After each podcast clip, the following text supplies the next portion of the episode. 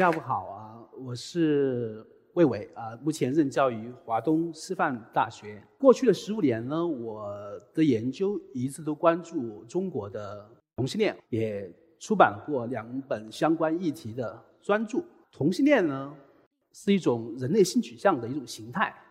那和主流的异性恋者相比呢，一般认为它的人数占总人口比重的大概百分之三到百分之五。那这个。比重看起来是不显眼，对吧？但是如果放在咱们中国这样一个十四亿人口的大国里面，也有五千万到七千万之众啊。如果只是加上他们的父母，那么受同性恋影响的人口也有一点五到两亿，那显然是一个不能忽视的社会现象。那么在今天中国社会里面，同性恋者的这个可见度也越来越高啊。我想请带着各位想一想，那。在你的呃生活中，有没有认识同性恋者？我想现场到日一席来听演讲的观众，肯定多少都会至少认识一两位吧。如果一位也不认识，那么生活在杭州这样一个非常开放、多元而且富于创造性的城市，那我个人觉得会是一件多少有点遗憾的事情啊。在中国社会呢，长期以来对同性恋者呢有一个根深蒂固的印象。就是他们隐藏在社会边缘的角落，如果不重回正轨啊，异性恋的正轨，结婚生子，就难逃孤独终老的宿命。这是来自于主流社会的看法。其实很长一段时间呢，同志社群也是这样的认知。那我是重庆人，在川渝一带呢，同性恋者被叫做嫖片儿，那他们活动场所呢叫做嫖场啊。那因为是在当地居民的这个印象中呢，那些同性恋男人一辈子也无法安定下来，就像秋风中的落叶，注定飘荡一生。啊，成都的同志圈里过去流行“搅人”的说法，那“搅”呢，在四川话里是有纠缠和结合的意思。我们一般说，某个同志在和谁搅人，意思就是说他和谁纠缠在一起，他想和谁谋求一个长期的情感关系。但是如果回到这个四川话的语境中呢，这个“角人”这个词呢，一般呢是不会用来形容异性恋、恋爱或者婚姻那种正式关系，而是用于概括受到质疑的情感关系，比如说婚外情。那成都的同志圈里惯用“角人”这个词来描述同志关系，我想多少是带有一些负面的含义，呈现了这种关系的一种临时的、非正式的特征。那鉴于这个关系呢，可能跟当事人带来的社会后果，即便在同志圈里，其实也是不鼓励去追求长期的情感关系的。那李银河老师上个世纪八十年代对中国做的这个男同性恋者的研究中，就发现啊，那在众多的同志关系中呢，带有情感基础的比例非常低，特别是那些在社会交往和性方面非常活跃的同志，即便有一小部分人。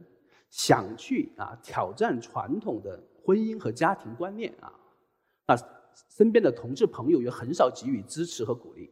今天的同性恋者和历史上那些爱慕同性的先驱相比呢，它有一个本质的差别，那就是今天的同性恋者普遍建立了同性恋的身份认同。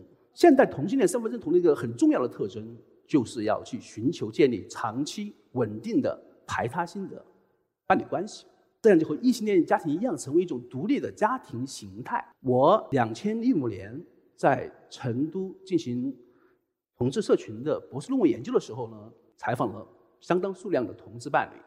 那这里我顺便说一下啊，因为当时我在成都研究呢，主要是集中在男同性恋社群，所以说我在这一部分所举的例子呢，也都是来自男同这边啊。林涛就是当时。我采访的一个男同，那我采访他的时候呢，他已经和他的伴侣在一起生活了十年，啊，啊，这在当时同志社群是非同寻常的事情。那问起这个同性伴侣生活是如何开始了，那林涛呢就特别提到了两个因素：一个是他伴侣有一套自己的房子；第二呢，他和他的伴侣的工作都比较自由啊。林涛是个导游，啊，他伴侣呢。是一个售卖工艺品的小业主。我想在座各位可以想一想啊，改革开放之前和改革开放之后的中国有什么不同？我想自由流动的劳动力市场、房地产市场的兴起，可能是其中非常重要的一个差别，而这也为同志家庭的出现提供了非常关键的结构性支持。那试想，在以前的单位制下，那两个男人怎么可能一起生活？你要么结婚，向单位申请独立的住房；你要么就和家人生活在一起，没有空间，没有隐私。所以说，那个年代，那。走进异性婚姻，过一个所谓的正常人的生活，对吧？那私下里呢，偶尔流连一下这种渔场啊、漂场啊，那这样的一些双面生活呢，对同志而言呢，可能是一个无奈的选择，但也在中国社会制造了很多同妻同夫的家庭悲剧。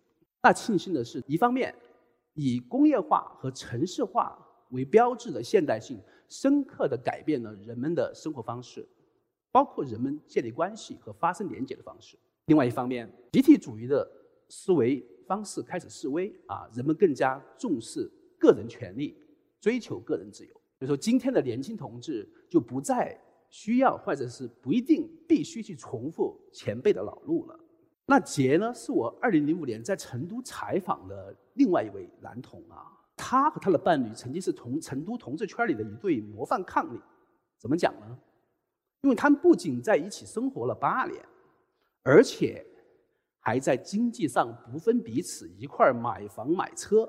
当谈到对这段关系的期望呢，杰就说：“哎呀，我就是希望两个人能一能这一辈子走下去。但是这样的结果呢，我也没听过，也没看过。这样是带有一种某种实验性质的东西，对不对？啊，他自己也有时也不确定，但是呢，他很坚持，我一定要去创造。”那虽然，啊，当时成都我采访的好多同志呢，对杰的做法呢是抱有怀疑的态度，但和李银河老师在做研究的时候已经很不同了。很多同志羡慕并且向往这样的一个关系模式。那同志家庭是需要想象的啊，那最狂野的想象，莫过于和异性恋家庭一样可以生儿育女。我这里需要特别说明的是，而同性恋者过去一直在生孩子，怎么生呢？啊，走进异性婚姻。结婚生子，那曾经是中国绝大多数同性恋者的宿命。但是我今天讲的是要在同性关系的框架下生孩子。我在同志社群做了将近二十年的研究，过去十五年呢，我觉得有一个特别明显的变化，那就是有一个 gay 部分是在暗潮涌动。这个 gay 部分就是同志生育潮，同志。生孩子啊，两个男人，两个女人一起生孩子，这难道不是天方夜谭吗？这种不可能完成的任务，在今天的中国已经成为越来越多同志家庭的现实。那么，这里也得益于影响同志生活的另外一个非常重要的结构性因素，那就是新技术的革新和发展。那么，首先我们可以想到互联网。如果没有互联网的话，就没有今天中国的同志社群。举个简单的例子，我估计超过百分之九九十九的同性伴侣啊，包括我和我的伴侣啊，都是通过互联网认识的。当然呢，这里面也有一些例外啊，比如说我我认识的一对即将成为龙凤胎啊子女的男童爸爸啊，他们本科是复旦大学的同班同学，还住一个宿舍。哎，研究生又一块保研，又住一个宿舍。毕业以后又双双留在上海。啊，我去年采访他们的时候呢，他们在一起已经生活了十八年，那这是非常甜蜜的故事啊。那另外一个技术就是以辅助性生殖技术为代表的生物医学技术。中国同志要成为父母啊，一般说来会有三种形式。那我这里把收养也放在这里了。同志在理论上。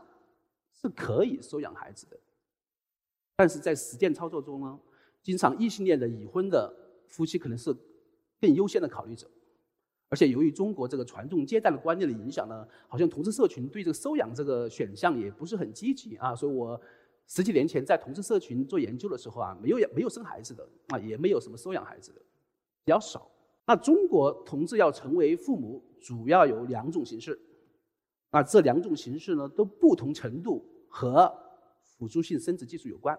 第一种呢，就是形式婚姻，啊，一个男童和一个女童缔结的婚姻，如果双方同意，他们可以一块儿生孩子，啊，那这个生孩子相对比较容易，啊，一般在家里用一个这个人工受精就可以，这个方式啊，经济成本比较低。制度成本也比较低，因为它是在法定婚姻的框架之下。但是呢，它的情感成本很高，因为形式婚姻它不是真正的婚姻，俩人没有真正的感情，我俩人都不熟，我还怎么养孩子呀？另外一种方式呢，那就是跨国辅助性生育，运用辅助性生殖技术去解决啊已婚夫妻的不孕不育问题，在中国已经很普遍了，但是在包括同志在内的单身人士被排除在外。如果你们要生孩子，如果有经济条件，那就可能只能到国外去生。对女童来说，找一家精子银行，对吧？选一个合适的捐精者。那男童呢，就复杂一些，对吧？啊，花费也更加昂贵一些。辅助性生殖技术的发展，那迫使人们重新去审视性别关系、亲属概念和育儿实践等重要领域，也为变迁中的家庭创造新的机会的同时，也在政治经济学。和伦理层面带来了新的挑战。那我这里写了全球不平等。那以辅助性生殖技术中最具争议的代孕为例，代孕服务的提供者往往都是来自于族裔、阶层甚至国别的弱势群体。那比如说第三世界发展中国家当中的女性。那这项服务的使用者、消费者呢，往往都是来自于这些特权人士，是个很典型的不平等。那如果放在一个全球的，领域，特别是跨国代孕，那是典型的全球不平等。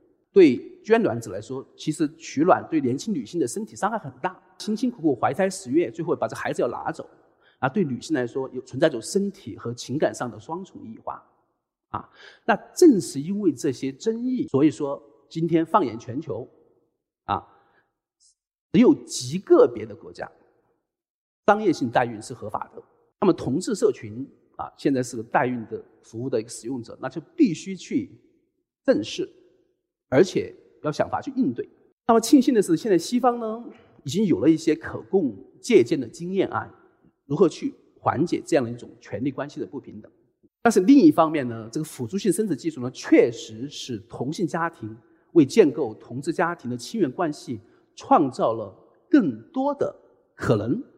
同志家庭和异性的家庭其实有一个很重要的区别，大家都能想到啊，异性的家庭中，孩子和父母双方都是有血缘关系的，但是在同志家庭中，往往只能和其中一个有血缘关系。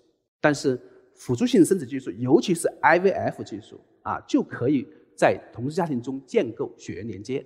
比如说，我们在女同社群中非常流行的 A 卵 B 怀，啊，就是一位伴侣提供卵子。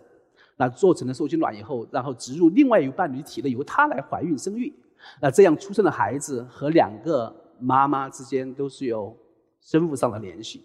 那对男童而言呢，伴侣双方各自提供精子，然后寻找一个共同的捐卵者或者是一个代孕母亲，这样生出来的儿女呢，就和这个两个父亲是没有直接的血缘关系，但他们彼此之间是。同母异父的兄弟姐妹，其实这就是上面我提到那个生活一起生活十八年的那对男童父亲的情况。那由于辅助性生殖技术呢，在实践中的不可控因素非常多，所以出现这种理想状况的情况呢是非常少见的，也让那些成功了的拉拉妈妈们还有男童爸爸们是倍感庆幸啊。除了辅助性生殖技术。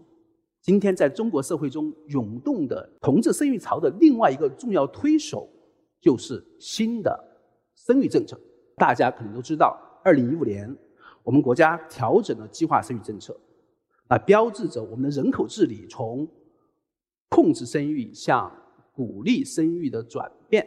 那随后呢，也出台了一系列的配套政策，特别是二零一六年一月份国务院发布的。关于解决无户口人员登记户口问题的意见。那根据这个新的政策，那些法定单身的人士，只要你能提供亲子鉴定，你就可以为你的孩子上户口。啊，不管这个孩子在我的访谈对象中是跨国代孕或者是国内捐精，都上了户口。但是这个过程呢，也不是说没有波折哈。那我采访了一位这个男童父亲啊，他在泰国代孕了一对龙凤胎。那回家以后呢，哎，上户口，就到了派出所，这个工作人员不知道怎么办，因为是没有先例啊。这个爸爸也比较厉害啊，立马拿出国务院文件的复印件，真的是做的有备而来。这个事情最具戏剧性的场面，其实出现在我采访的一对农村拉拉妈妈的身上。他们是就是岳芳和他的伴侣，他们通过网络招募捐精者，生育了一个儿子。那在这生育过程中呢，也是一路过关斩将哈，最后卡在了这个上户口的环节。你们在座各位能想象吗？他们竟然是通过拨打市长热线把这个问题解决了。岳芳和他伴侣的故事，使我在访谈中我让我印象最深的几个 case 之一啊。为什么呢？因为一方面他们挑战了我们关于对农村同志生活的想象，另外一方面呢，他们也让我们看到基层的政府、基层的机构。怎么去看待同志问题？所以当时那个市场热线人士就说：“哎呀，人家看这个女方都三十二岁了，好容易生了个孩子，对吧？你们也就要考虑一个，再就是有新的政策了。那因为同志家庭呈现出与异性的家庭不一样的形态，那它也给同志家庭带来特别的挑战，也需要同志家庭的成员发挥特别的创造性和想象力去应对这个挑战。这里我想以海平的家庭为例子。”让大家近距离去看一看这样一个不一样的家庭，以及家庭成员如何建构家庭的意义，包括亲缘关系。海平的家庭关系是比较复杂的，所以说我必须得画个图。那海平在外企工作，那形象硬朗的他呢，也决定就向父母出柜。那父母也表示理解啊，但是呢，为了应对亲朋好友的这个压力，海平还是找了个行婚丈夫，主要就是在。家庭聚会中啊，露露面儿啥的。父母呢，对海平的生活不干涉，但是在生孩子的问题上，父母是重要的推手。那海平的新婚丈夫没有生育意愿，那海平的母亲就亲自出马去游说这个新婚丈夫的伴侣。哎，那哎，你能不能帮帮忙呀？对吧？哎，这个伴侣就就同意了，啊，顺利生育了一个女儿。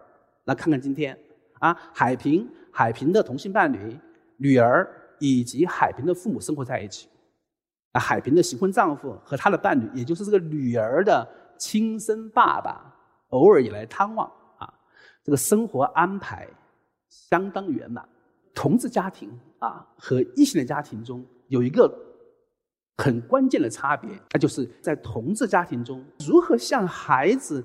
去解释这样一种另类的家庭形态，我想这是想成为父母父母的或者已经成为父母的所有同志所必须要做的功课，然后等待有一天，忽然这孩子把这个 why 的问题给抛出来。自从女儿出生以后呢，海平就开始在精心准备这个问题，啊，而且有了一个让我看起来还相当出色的答案。他这么准备，这么以后给女儿讲，他说：“宝宝啊，你看看啊。”其他小宝宝只有爸爸妈妈，对吧？你有一个爸爸，一个妈妈，你还有一个 daddy，你还有一个妈咪啊，两个爸爸，两个妈妈。你看他们都很爱你，哎，你是不是比其他孩子还要幸福啊？关于这个爸爸妈妈的问题呢，啊，由由于同志家庭的情况不一样，所以准备的回答呢也都不一样。但是中心思想就一个，那就是孩子啊，那些帮助你来到这个世界上的，可能现在暂时。或者永永远也不会我和我们一起生活的爸爸妈妈、叔叔阿姨都很爱你。那在海平看来，孩子最需要的就是爱，在一个爱的环境中去成长，也许那些问题不是那么重要。虽然有了准备，但是也有措手不及的时候。因为有一天，海平的女儿上了幼儿园，回来就问他妈：“为什么其他小朋友爸爸妈妈还有宝宝都一起生活？”为什么我的爸爸不和我们一起生活？那海平就分析到哈，那可能是一是在幼儿园啊耳濡目染，都是这样的爸爸妈妈宝宝宝的模式。另外一方面呢，可能也是因为女儿开始看动画片了，动画片里呈现的不都是这样的异性恋核心家庭的模式吗？就难怪女儿开始提这个问题了。那海平想，女儿还小，也没法跟她对吧讲的太详细，就说：“哎呀，爸爸很忙啊，所以说呃没和我们生活在一起。”确实，海平的新婚丈夫呢，因为经常出国，所以说也算不得呢欺骗孩子。但是呢，海平也开始想，嗯，我以后可能在家庭安排上要做些重新考虑，比如说是不是让女儿周末和两个爸爸一起生活。那海平家里发生这个小插曲，其实提醒我们，这个孩子啊，关于爸爸妈妈的认知，就未见得是天生的，可能更多的是受到了日常生活或者说媒体。在线的建构和异性恋家庭一样啊，隔代照料，在我所采访的那些同性育儿家庭中也是相当普遍的。一方面，他们解决了照看孩子的现实问题；但另外一方面，它一定程度上促成了同志家庭的正常化。那怎么讲？啊，还是回到海平家里，那平时接孩子是谁的工作？外公外婆。所以说，就和其他爷爷奶奶、外公外婆接送的孩子没有区别。按照海平的话来说，关键人物都在啊，所以老师、学校也不会觉得有什么特殊。那同志家庭生儿育女在中国社会还是个非常晚近的现象啊。那因为我采访的那些同志家庭的孩子都比较小，那也没法去做一个比较客观的评估。但是，同志家庭在西方从八零年代开始来，就已经有了很多的啊，家里的生孩子。那么以美国为例，按照二零一零年人口普及数据、人口普查的数据估计啊，大概有百分之十七的同性伴侣家庭都在养育子女，养育不满十八周岁的子女。其中女童家庭比例为百分之二十四，男童家庭比例为百分之十。那么生活在同性恋的这个家庭环境里面，对孩子有什么影响？和异性恋孩子有什么区别？啊，这是大家最关心的问题。我刚才讲，因为我的研究，这孩子比较小，没法评估。但是呢，西方从一九八零年一代以来，很多研究都已经充分显示，啊，生长在同性恋家庭中的孩子，他们在心理健康、人格发展。和社会适应方面，和异性恋家庭的孩子是没有差别的。如果说你非要找个什么差别，那根据一些学者的研究，这个差别可能是良性的。举个例子来讲，有有研究就做过啊，他去询问两个拉拉妈妈一块儿养大的女儿，问她未来想干什么职业，那么很多女孩子就会说：“我想做飞行员。”我想做警察，这样传统上属于男性的职业。那么在家庭关系的方面，由于拉拉家庭是两个妈妈，他们更加注意和孩子的沟通和交流。那男童爸爸，我我讲了啊，要当爸爸挺不容易的，又花钱又花时间，所以他们特别珍惜这个机会啊。那男童家庭里的你的爸爸是更少去体罚孩子。那么这些就显示，同志也可以成为出色的父母。那无论是从形式婚姻，或者是到长期伴侣，一直到今天的生儿育女啊，那同性的家庭好像是和异性的家庭越来越接近了。在我的研究中呢，这些呢，其实呢，也并没有反完全反映出同性家庭的全貌。大家知道，同志家庭目前还得不到国家和法律的承认，啊，缺乏制度性的支持。但是这个硬币的另外一面呢？就是为同志家庭中创造不同的家庭实践提供了空间。这里呢，我想分享一个阿正家的故事。阿正和男友在一起生活六年以后呢，这个小男友加入了进来，从此开始了一个三人家庭的生活。三个大男人在一个屋檐下生活，那是个怎样的场景？你听阿正怎么说？开始的时候还是很新鲜，时间长了。也就是过日子了。当我问到两人家庭和三人家庭的区别，阿正说是各有利弊，快乐和付出是成正比的。但他特别强调，如果没有这个三人家庭，俩人也许走不到这么长久。这就是我想起了一个这个在西方呢，就是同性婚姻合法化以后呢，就开始做一些比较研究。这里我想让在座各位猜一猜。这三种婚姻形式、形态啊，异性婚姻、男同婚姻、女同婚姻，哪一个的离婚率最高，哪一个的离婚率最低？结果可能是出乎绝大多数人的意料的，因为是男同婚姻的离婚率最低，女同婚姻的离婚率最高，异性恋在中间。为什么会这样？其实是阿正那个家庭的故事呢，其实就说明了一些道理。因为在性的问题上，更有可能实现更多的开放性和灵活性。那么，嫉妒啊、控制啊这些配偶关系中特别常见的情绪，对同男同家庭的影响比较小，反而这个家庭是更加稳定的。和阿正的研究呢，是在二零一六年做的。那么在准备这个演讲的时候，我也特别去联系阿正啊，一方面也是想征得他的同意，我是不是可以在这个演讲中分享他们不一样的家庭实践？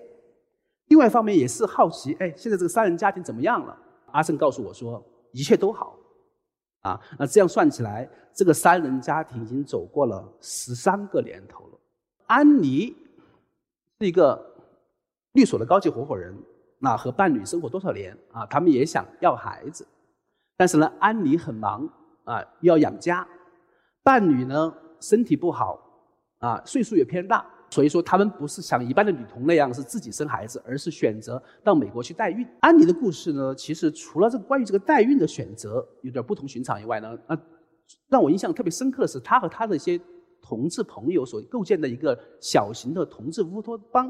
这个小型的乌托邦之所以能出现，其实呢，还要归功于一项影响同志的地方性政策。我不知道有没有上海的朋友哈？那在上海。如果是你是只有居住证而没有上海户口的未婚人士，你是不能够买普通住宅的，你就只能买商住两用楼。所以说，在安妮和她的这个伴侣所居住的楼里啊，他后来发现左邻右舍不少都是同志，因为都大家都被这个好像歧视性的政策影响，都到到这儿住了啊。那大家长期你来我往啊，互相走动，最后很熟了，甚至还一起搞会所。除此之外，安妮还有一帮关系特别密切的拉拉姐妹啊。平时安妮忙，她们可以帮助孩安妮他们家照看孩子。那拉拉姐妹需要买房子啊，需要用钱，那安妮和的伴侣也是力所能及的给予支持。所以在这个陌生的大城市里面啊，这帮情投意合的圈内人就成了家人。最后呢，我想谈谈这个今天中国的同志家庭的实践啊。对社会大众有些什么启示？那么我们以前都会预设，那生育只有通过异性恋才能实现。那看看今天中国的社会，城市里面好多异性恋夫妻也选择丁克的生活方式。反观一些同性恋家庭，像我讲的这样子，对吧？尽管面临身体和制度上的障碍，却巧妙的利用政策的变化或者是新的生殖技术，实现了生育的愿望。所以在生育这个问题上，同性恋家庭、异性恋家庭两相对比，好像发挥更重要作用的，并不是个生物因素，而是一个社会经济和法律政策的因素。当然，今天的同志家庭生孩子还是比较少的事情啊，人数比较少啊。所以说，我觉得同志家庭对我来说，更大的意义是在于他们体现了行动者对于社会结构的独创性和能动性。因为大家知道，同志家庭它不是基于血缘，而是建立在个人选择、友谊及承诺等超血缘的关系之上，由个体创造出来的亲密关系。这样的选择的家庭呢，它挑战了基因在界定亲属关系和家庭中的特权地位，而创造出了另类的亲属制度和家庭形态。这并不意味着要放弃承诺或放弃责任。大家看了阿正的故事，或者说安妮的故事，而是引导两者在新的家庭形态中进行重组，从而为开创新的人际关系创造了更多的可能性。看看今天中国当下，一方面啊，市场经济的发展让人际关系更加的疏离，缺乏关爱，缺乏信任；另一方面，制度和政策对个人的保障也不够啊，让很多人感叹啊。如果有一天我老无所依，在很多人因此出现在社会中出现广泛的集体性的焦虑，在这个剧烈的社会变迁之下，当面临亲密关系、育儿、养老等诸多结构性困局，同性恋社群在探索人际交往和社会连接方面的可能性方面，或者是走在了前面的，能够跟主流社会以特别的启示。此外，那在社会政策的层面，对于这些自下而上的民间开创的亲密关系的具体实践，我希望政府和国家也能给予更多的支持和回应。好，谢谢大家。